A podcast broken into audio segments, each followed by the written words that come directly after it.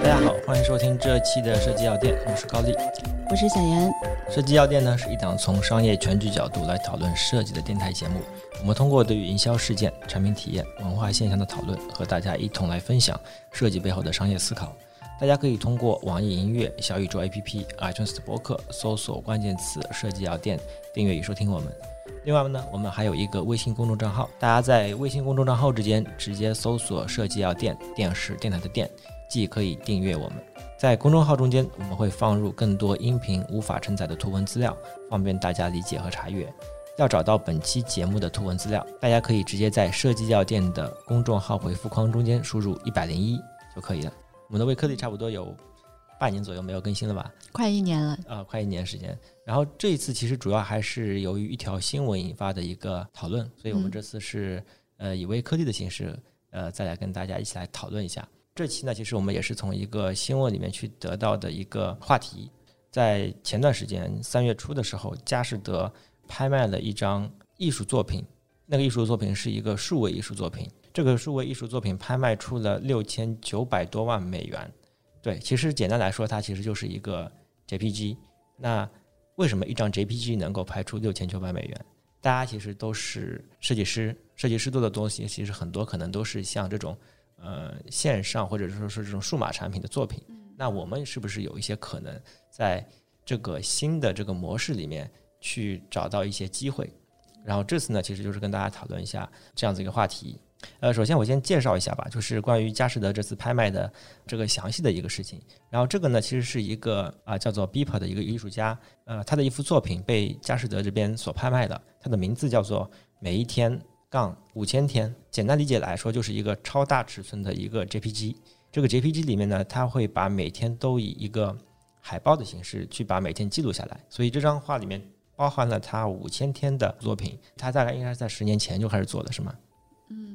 嗯，对，他应该只是把近年的作品做了一下汇总而已。嗯，这个我们不知道，呃但是他的名字是这么起的，所以一共有五千张图，每一张小图里面可能都是一个主题，可能跟他的当时某一个心情啊、不管是不是每一天啊，去做了一些呃关联。然后这张作品，这张 JPG 卖了六千九百多万美元。非常有意思的是，一般的艺术拍卖，大家其实都会得到一个所有权，你拍完以后你就拿回家了嘛，你交了钱，他把那个原作给你，然后你就你就你就带回家，你是这个东西的所有者，那你花了这个钱，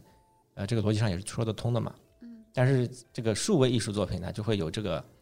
嗯，怎么说呢？就是跟实体的艺术作品不一样，数位艺术作品其他人也可以看，对吧？发布出来其实很快就可以拥有这个拷贝，跟线下的，比如说你买了蒙娜丽莎的画，这张画的实体你一定是在你自己家，你只有自己能看能触摸的，对吧？其他人不拥有这个实体，但数位艺术作品有跟实体非常不一样的属性，它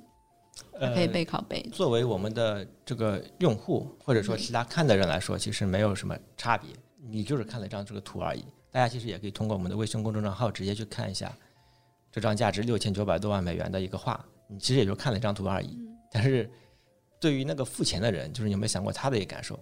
他就是其实就是纯白平白无故的扎蛤蟆吗？你是想说？不是，我要说的是这个感受层面，其实嗯是非常不一样。就是他其实付了这张叫做六千九百多万的钱，但是呢，其实他获得的权益可能跟我们叫做明面上面可能差不多，因为他获得的是一个叫做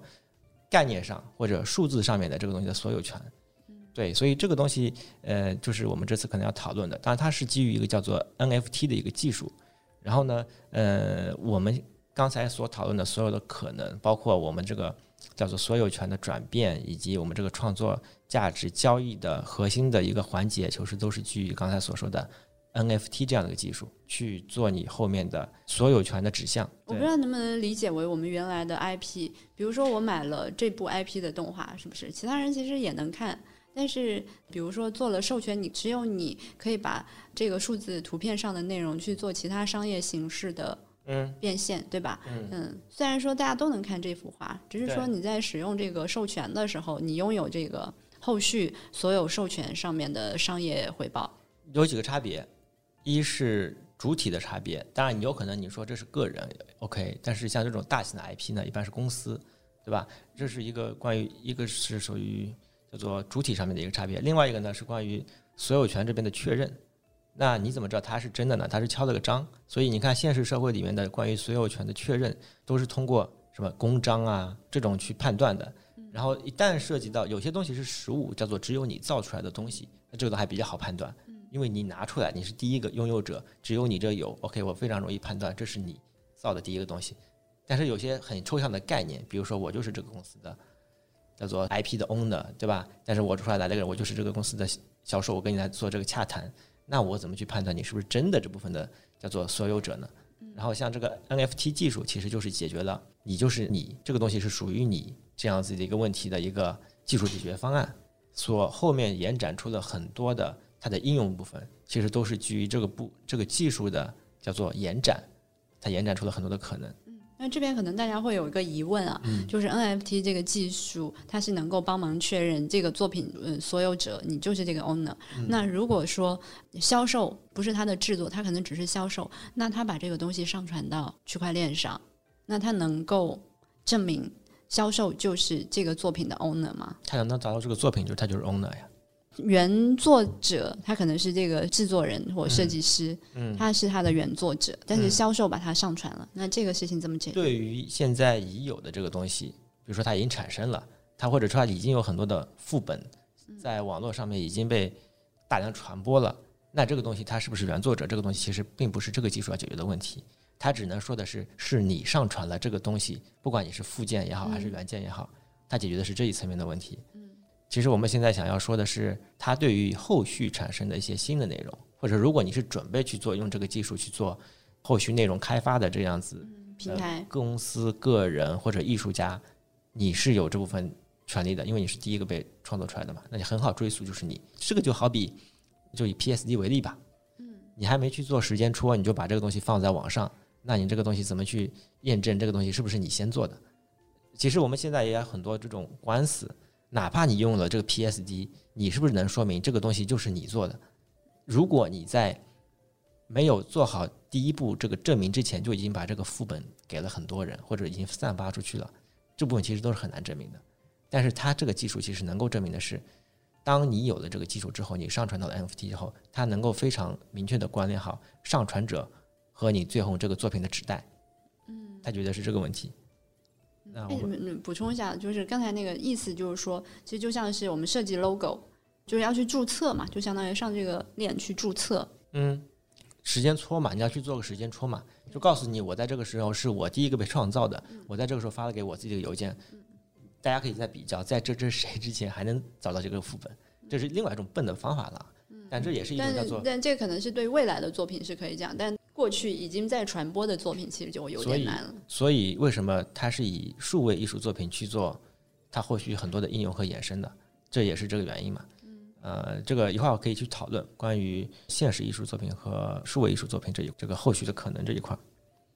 现在可能还是先介绍一下这一块大概的一个技术实现原理吧。呃，因为这个只是当成一个基本的一个普及，因为这里面其实技术名词还比较多，然后我尽量以一种比较简单的。好记的一些概念，去大家去简单理解一下就可以。然后 NFT 技术呢，其实简单来说，它其实是一个叫做基于区块链技术的一个延展和应用。区块链技术呢，我们在上期节目里面说了，呃，好像看似跟我们设计是没有关系，但是大家发现才过了一期左右内容，其实其实很早就有了，就是我们之前可能没有发现，它其实就已经开始影响到我们的，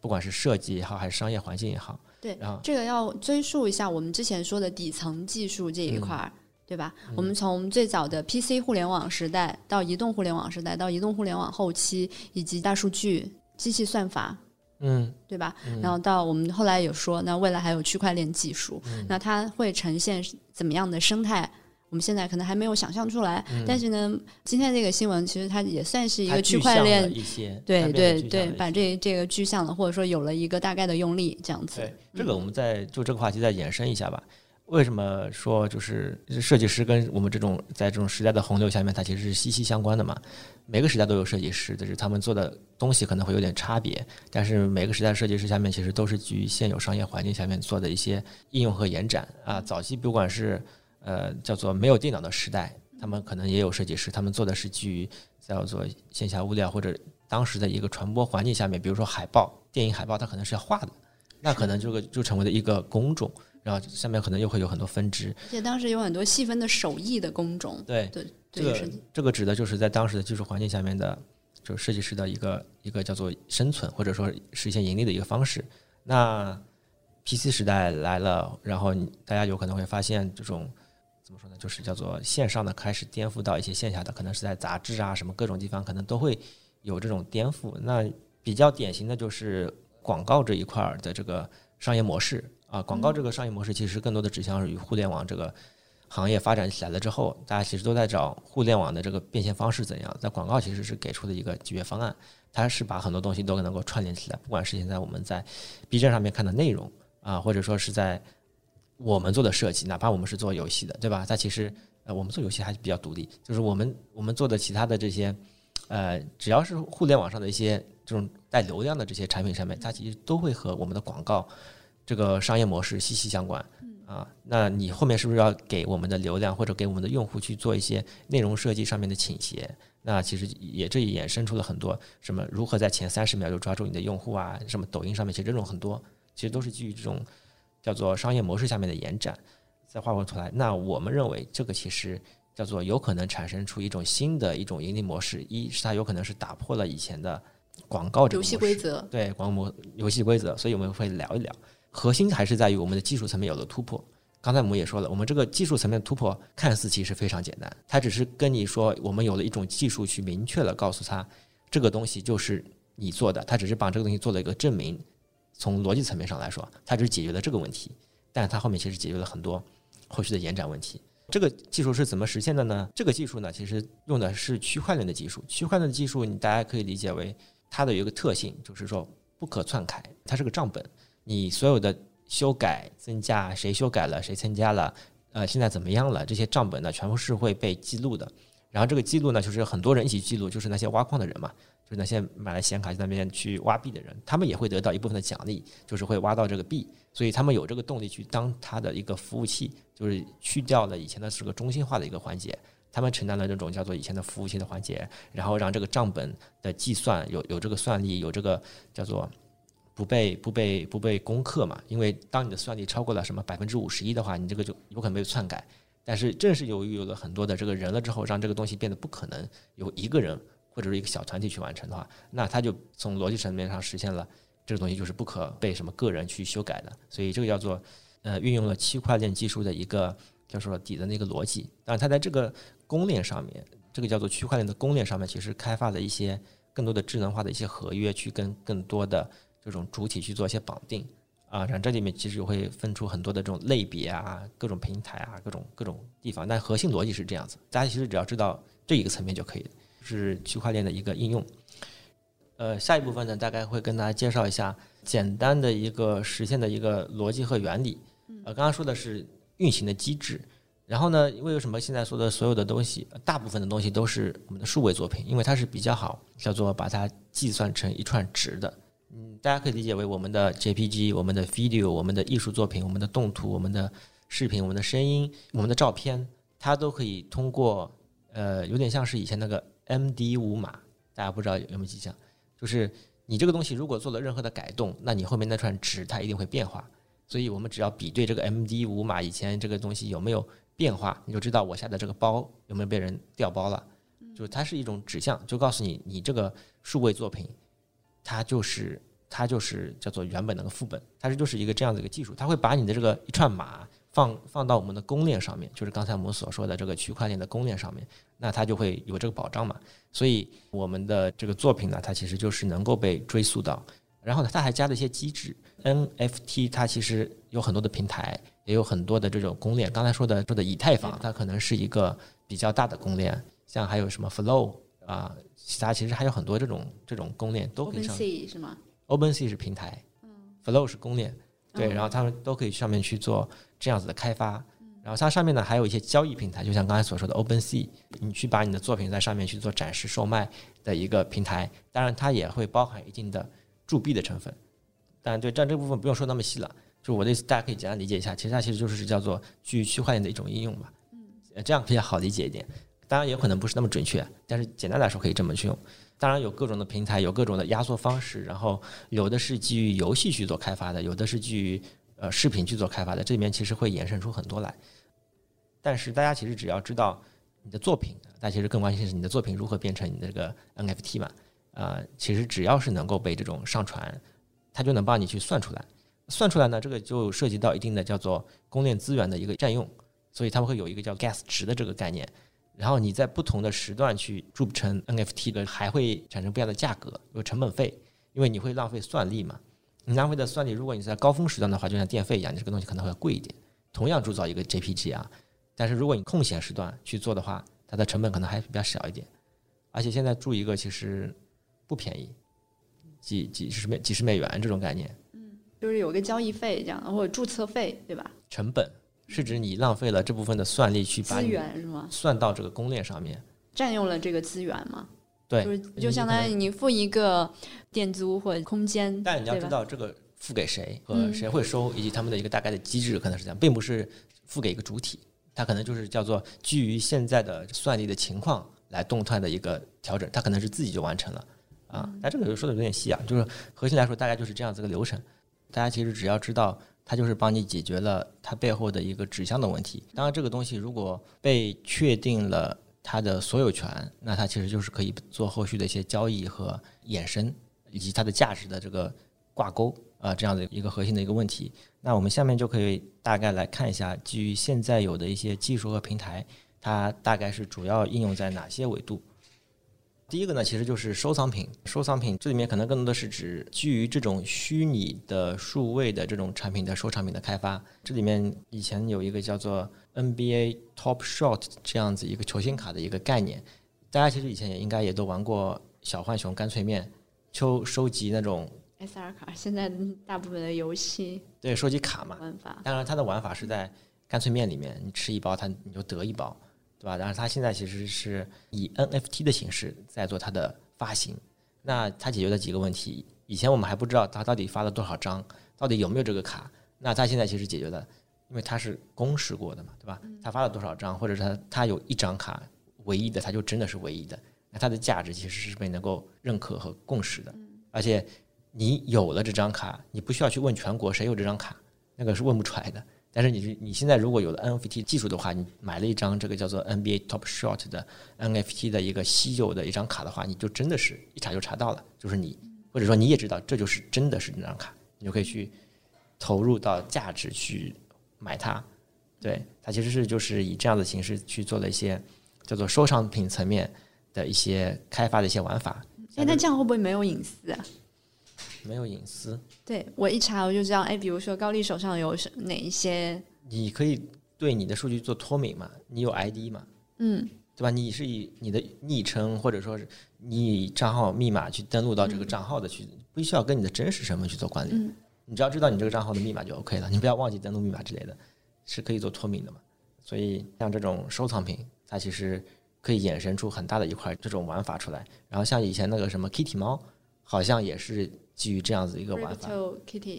对，就是每一个猫其实它都是稀有的、独立的，然后它们每一个猫之间呢又可以去做一些呃繁殖，繁殖出更多独特的这个物种出来。嗯，呃，你看它这个玩法，我这里要说一下，就是很多在说到 NFT 的时候，都在说游戏道具是很适合去做 NFT 的衍生、扩展、售卖的，但我们要知道，这个游戏它其实是叫做基于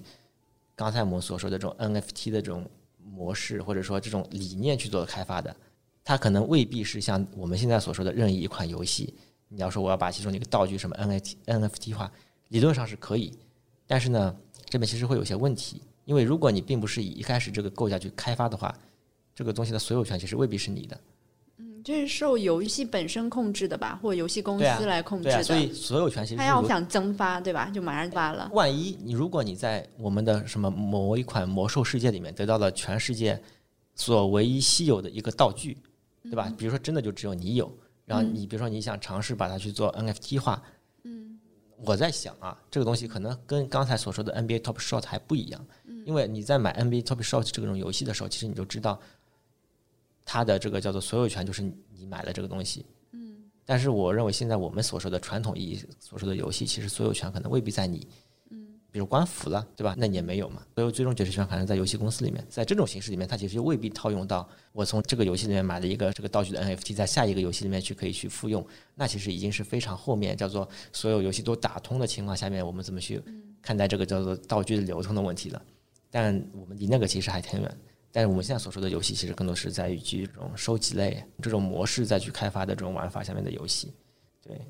呃，这个刚才说的一种是收藏品游戏这个维度里面，还有一部分就是艺术。呃，艺术现在其实更多的是聚焦于我们的数位艺术。啊，我们现在其实有很多这种数位艺术家，大家其实可以看到我们的艺术作品，以往来说它可能是有一些画作实体，它可能是一种形式，然后它的所对应的渠道呢，可能是指美术馆、画廊这样的一个形式，在做它的一些。内容的一个呈现。现在我们这个数位艺术，并不是指它只是在网上，你可以把那个传统艺术，把它拍个照放在网上，它其实不能简单称为叫做数位艺术。因为我们现在所说的这些数位艺术家，他其实不单单只是叫做画的一幅画，他的这个画里面其实还会一个是概念层面的表达，另外呢，由于我们的创作它其实是在了线上了之后，你这个画是不是一个程序？嗯，你这个话是不是也也会随着什么各种变化了之后会有一些变化？嗯对，就这里面的空间其实就会就会更大。我现在有一个概念是指那个有个 NFT 啊，它是指那个到某一定时间，它就就会那个画里面会变，它白天和黑夜会变。嗯。然后呢，你会扫描那那个门，呃，还能给里面那个两个小朋友去做什么捐款。嗯，就是有个非洲的两个小朋友可以募资嘛。对，正好因为是区块链嘛，然后你就可以一种信托的形式在。确定好的时间就是把这笔钱给他们，你也不用担心是不是真的捐了给他们，对吧？然后，因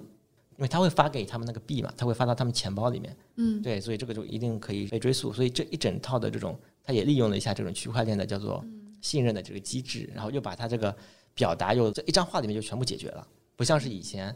叫做我们发起的一个概念，我们还要通过一个组织去把这个东西全部串联起来，这种称之为叫做数位作品的可能。啊，这句话其实也是可以做很多的这种衍生的，包括以后的营销活动，它是不是可能就是指一个程序？嗯。啊，其实就是把所有的银行，然后募资平台，那个什么红十字会啊，把这些中间机构，嗯，全部都去除掉了，因为它是可追溯的嘛，嗯，所以说就通过这种去中心化的方式，呃，形成了这种内容传递或者资金的传递。对吧？就没有这个中间的周转和信托机构。对，然后这个是刚才所说的艺术作品这部分的一个延伸，还有一部分就是这部分就比较简单，就是可能是一些票据证明，这个就很简单嘛，就是你只要把这个东西证明，其实就像我们的这个数字身份证一样，只要官方有这个渠道去认我这个东西生成的它，那我就一定相信他。啊，这个其实就是一个解决这部分环节，比如说门票啊，对吧？就是叫做票据的认可，对。还有一些游戏里面的一些虚拟的道具，我记得好像有一个 F 一的一个游戏的一个赛道，就是还还拍的很贵，就是一个赛车游戏，嗯，他卖了个赛道，但是他也卖车，嗯，那个车也卖的很贵。那这种赛道，比如说我把它拍下来了，然后你要上这个赛道来开车的话，需要付费给我吗？就相当于买了过路费这样。我不知道那个游戏是怎么开发和怎么机制的，但因为抽卡这个东西就比较好，就是你认可了，我就来付你钱买你这个卡嘛。但是我不知道那个 F 一的开车游戏是个有没有功能上的绑定？对，因为只能说是一种应用吧。嗯，反正它是基于这种逻辑去开发的赛车游戏。嗯，我估计可能和一般的那种开车肯定不一样，对吧？它肯定要制造出一些稀稀缺啊，或者怎么样。对，对，大家可以发现，这种 NFT 其实以后可能更广阔的空间是在于我们的这个 VR 领域，就是完全数字化了之后了。怎么用呢？你在 VR 里面就可以。展示你的艺术收藏品啊，因为你说这个呀，就是我觉得参观是基于我们原有对于艺术品这种展览形式在线上的一种复刻，但是已经有了新的机制、新的玩法、新的理念了之后，我觉得这是很小的一块。VR 主要是说的是什么？因为我们现在都是基于现实生活中间在谈 NFT，它的应用场景、它的应用场景和价值其实被都被极度的缩小了。嗯。但是，如果你以后我们真的全部变成了一个叫做数字化的一个世界，那你就真的是拥有了这个叫做叫做原著，因为你现在有的原著其实看不出和其他的复制品有什么差别，对，所以才说为什么说头号玩家里面，就是我在这个虚拟世界里面是可以打通，比如说像英雄联盟，对吧？可以打通 PUBG 的。对吧？我可以参以我的身份去参加各种呃游戏和活动，然后我投资的这个道具是属于我自己的，而不属于游戏公司嘛，对吧？所以我就说那是特别以后已经把这种底层全部构架起来了之后，我们才好去做这种叫做什么道具的调换啊。现在的这个英雄联盟和那个是完全不可能的嘛。嗯，对，这个大概就是现在的一些应用的场景吧。前面两个话题。简单来说，就是两个维度，一个就是从艺术收藏的角度在评价这个 NFT 有什么样的影响，有什么样的变革；那另外一个环境就是从投资、炒币这个角度在看待 NFT 有有什么什么升值的空间。因为我们毕竟还是个设计类节目嘛，我们可能还是更多的是聊一聊跟我们设计师这块有什么关联，展开一些遐想。那小杨，你感觉 NFT 跟我们设计师在以后有什么关联？在哪方面有可能会有一些关联？从直接的这种内容创作上来说，比如说现在的内容创作不一定是设计师哈，呃，你有可能是哔哩哔哩上面的一个 UP 主，嗯，比如那 UP 主结束之后都会说那个点赞、转发、订阅素质三连怎么样哈？但未来其实我们把这个内容上链了之后，就内容创作者和内容消费者。之间就有了一条，呃，并不是通过打赏或者说这种平台的中介来完成的这种价值投，资比如说我认同你，对吧？那我可能会通过投资的形式，其实并不是付费去看你的内容，而是说我认为你的内容不错，我为你的那个内容投资。当你这个内容在未来的预期越高，就像股票一样，就是这个，比如说这个 UP 主未来。他的粉丝量会越来越越高，然后他的商业化的价值也会越来越高。那你给他的这个点赞，其实你给他的投资啊就会增值。我在猜想是不是会有这样的一个形式。所以说，生产者和他的粉丝或者消费者之间有一个共赢的关系。当然，他也可以做刚才我们所说的传统的打赏的这个行为。当然不是演 NFT，就反正就是给给他就是数字化货币，反正也是一种打赏，对吧？然后另外一种呢，刚刚你所说的，我们在投资它的一个艺术价值，或者你我们认可它的影响力，对这个作品，嗯，去做一些购买，是是这个意思吗？购买就是股票化的形式。我认为这个 UP 主的内容未来有增值的空间，那我就可以给他投资。当他未来的这种流量越大，或者说他整个商业运转的越来越好。那它的价值越高的时候，我的这一份投资就会增值。这这这其实是从刚才我们所说的炒币的角度在 对看待我们这个部分的这个价值的应用。对，然后呢，这里面还会存在一定的小基础。它首先现在把这个所有权细分和股份化这个东西打通了之后，才因为从逻辑层面来说，或或者简单的概念上来说，NFT 它其实是要强调所有者的。嗯，但有可能它是可以通过一种合约的形式把这种。叫做股份中的形式也一起叫做打进去。嗯，我我不知道这个东西怎么弄，反正就是它可能还是需要有一步小小的一个这个环节，嗯，对，能够实现到这一个。但是我在用例里面其实也看到他们举的一个用例叫蒙娜丽莎的画像的股票化嘛，就每个人都可以为蒙娜丽莎的像遐想吧？对，遐想遐想，就像我们说区块链是底层技术嘛，Flow 和以太坊它是属于公链，对吧？Open Sea 这种是属于平台，那其实，在平台的这个部分，其实它会有自己的规则，比如说 IP，那它一定会加入这些 IP 的授权方，或者说你的这个内容，它一定会加入版权机构，或者说我们要做产权的界定，那它一定会需要有什么交易机构吧，或者或者怎么样，它的机构它会在上面做一个认证嘛，比如说你票据，那就需要有官方主办方，对吧？它通过这种平台，它要有这样中间的机构去做认证。那有了这一层的认证之后，就可以衍生出后面的一些玩法。对啊，对，就好比数字身份证，其实难度不是在于把你这个东西身份证数字化，而是在于我们要让你各个接口都能够认这个数字通行证。其实有点在于 NFT 之外或者区块链之外的一个东西了。对，难在于让社会各层都用。当然，我们现在可以通过政府的公信力告诉他，这个东西我们现在就是在用这个，这个 APP 打开我们就是认的，这样的形式解决这个问题。对，其实简单的指代你就是你，其实还挺容易的。现在来说，对我们还是说从那个炒币或内容投资者的角度在看，你对这个内容未来的参与性有多高？那对于内容创作者来说，加入这个区块链以后，首先肯定是我的这个作品，它有可能更容易的、更有条件的可以被售卖出去，对吧？然后第二个就是原来像传统的那种拍卖行。他们在这个内容拍卖出去之后，原创作者跟这个作品就不再有关联了。未来它增值的那部分，其实原创作者是得不到回馈的。但如果说我们上链了之后的话，嗯，它会在每一笔的交易中间去分割，比如说百分之八或百分之多少的这种类似于版权费。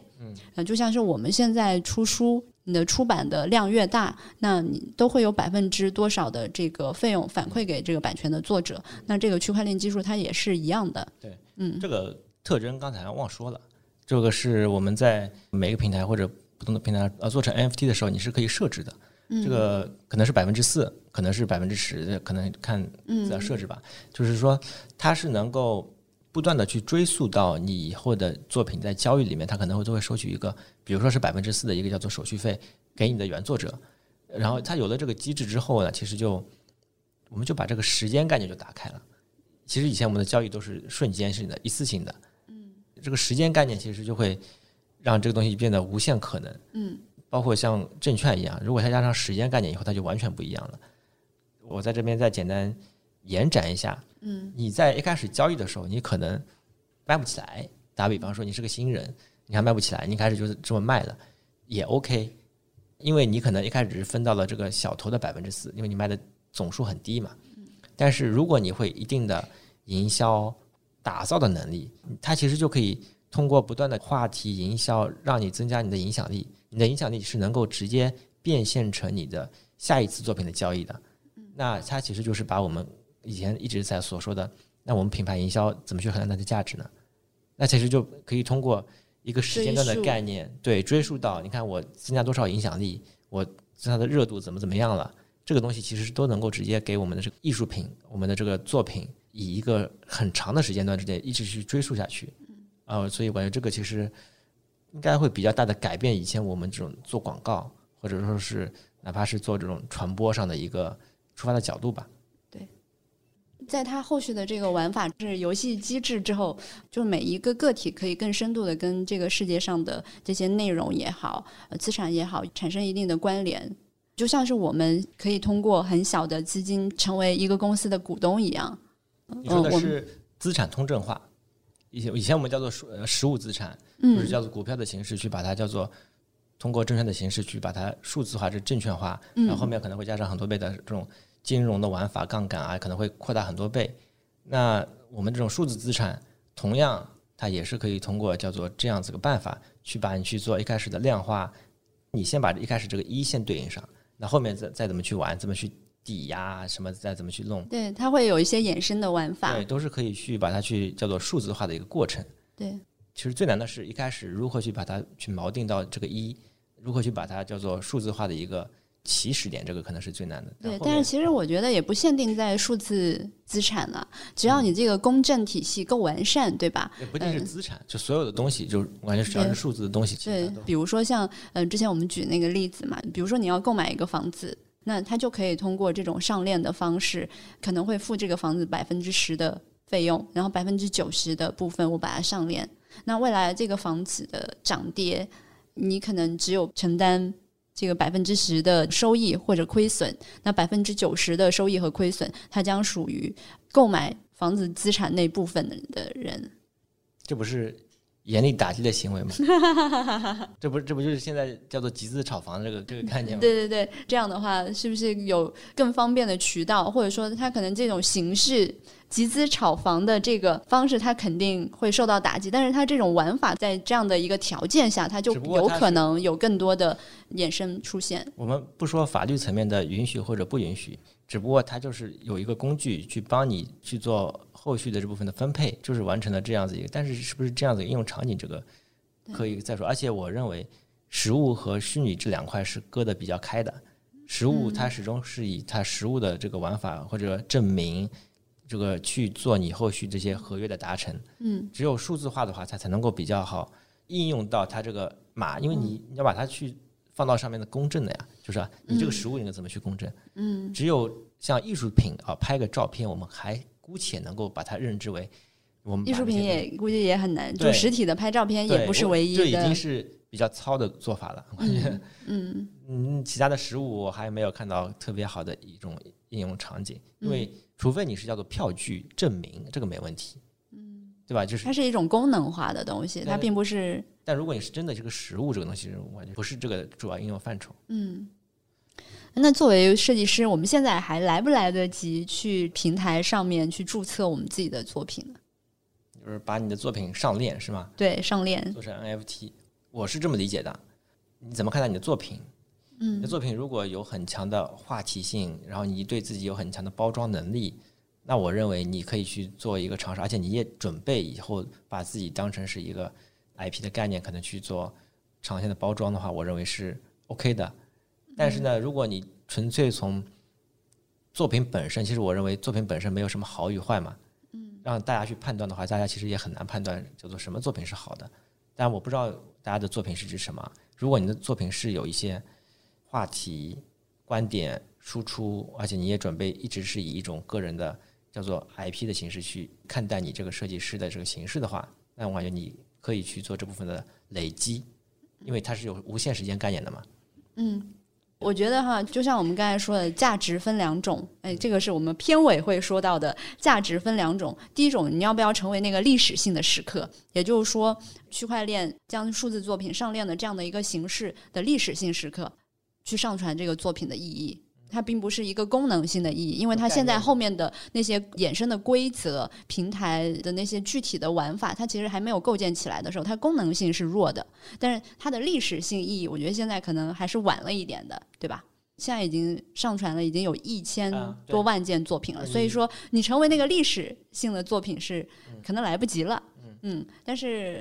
未来我觉得需要等待这个平台不断成熟，看一下他们会衍生出的这种玩法。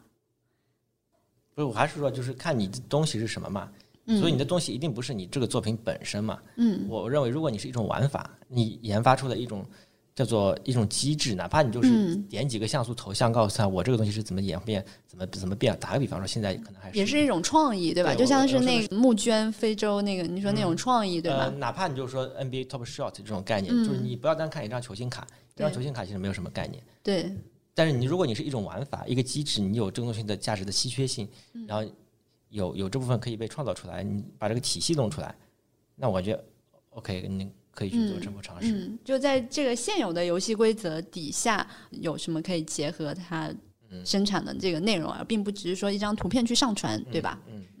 具体去怎么去上传，然后其实这部分的视频资料也很多，我们到时候会在我们的公众号里面放一些链接吧，大家可以直接转跳去查看就可以。